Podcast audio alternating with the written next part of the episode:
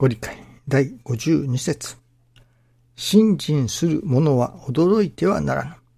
これからのち、どのような大きなことができてきても、少しも驚くことはならぬぞ。真っ暗闇だから不安になる。信心の光が差すとき、安心がいただける。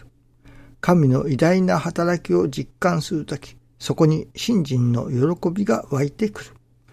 その喜びが不可能を可能にする。この52節はよくいただきますね。驚いてはならぬと。驚いてはならぬと言われますけれども、驚かずには折れないようなことがやはり起きてまいりますね。師匠が神の偉大な働きを実感するときと、やっぱりその神の偉大な働きを実感するときというのは、驚くようなことが起こってきたとき、その驚くようなことが起こるときに初めて、神の偉大な働きを実感するのではないでしょうかね。まあ、もっとも、ここで教祖様がおっしゃっておられる驚いてはならぬというのは、まあ、普通の意味での驚いてはならぬだと思いますけれども、師匠がおっしゃるこの神の偉大な働きを実感するとき、もうその時には驚くなと言われても驚かずにはおかんような神様の偉大な働きを実感する。そこに初めて、まあ、信心というのでしょうかね。になるというのでしょうかね。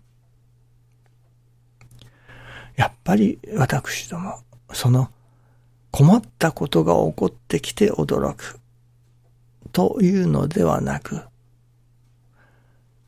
大変なおかげをいただいているな、神様のおかげをいただいているというその神様の働きに触れさせていただくことの驚きですか。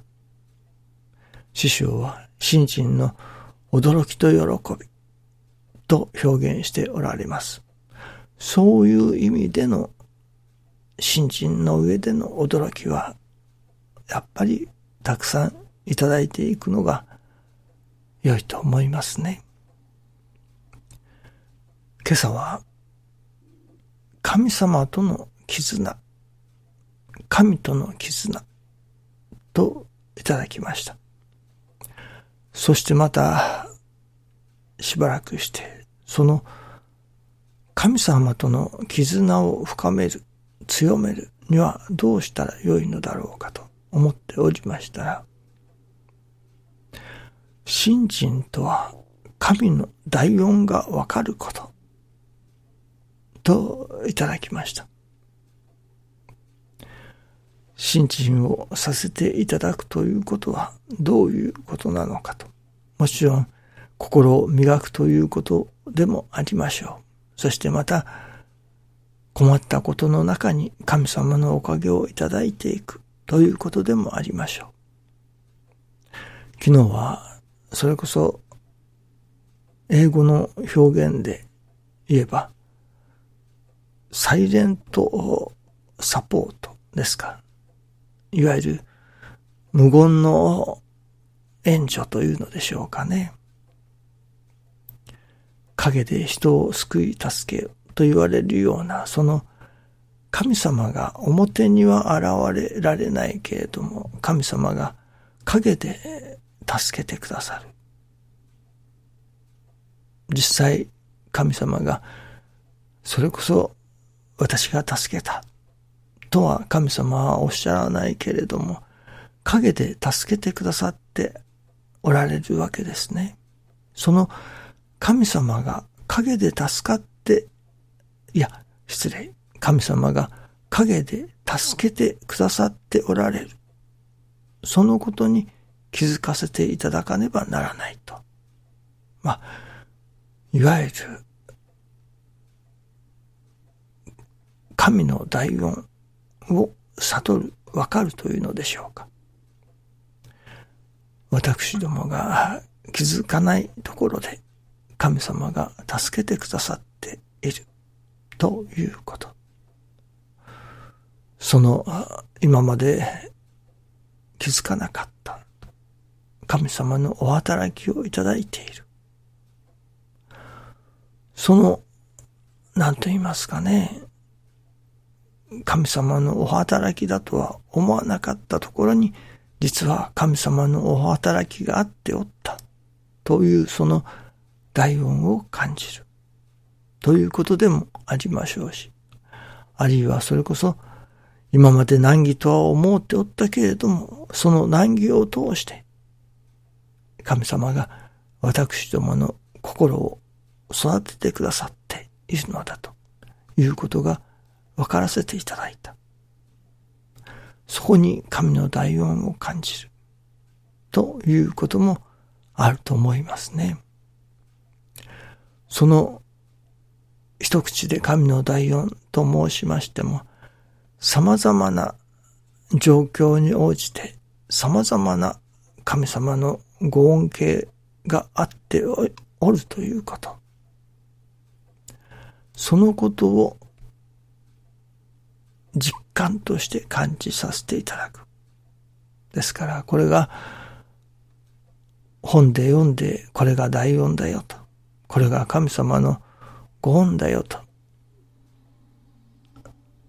分かっただけでは、本当に大恩を実感しているとは言えませんから、その分かるだけではなく、実感として神の大恩を感じる。そういうことの積み重ねの中に、神様との絆がいよいよ強く深くなっていくのではないでしょうかね。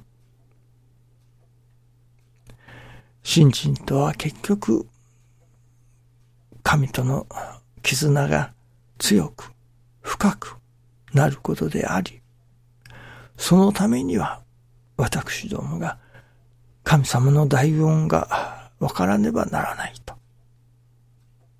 まあ、信心とは神の大恩がわかることだ。とも言えるのではないでしょうかね。神様の恩を感じないということがありますね。恩を受けておりながら恩を感じない。本当は恩であるのに難儀と思うておる。というようなこともありましょうね。その様々なシチュエーションというのでしょうかね。そういうものがありましょうけれども、一切の事柄の中に神様の恩というもの、大恩というものを実感として感じるようになる。それが信心の稽古であり、またその神の大恩を感じるところに、いよいよ神様との絆が強く深くなっていく。それが信心だと。信心の稽古だということになりますね。とても神の大恩がわかるような信心を、そして神様との絆がいよいよ強く深くなるような信心をさせていただきたいものですね。どうぞよろしくお願いいたします。ありがとうございます。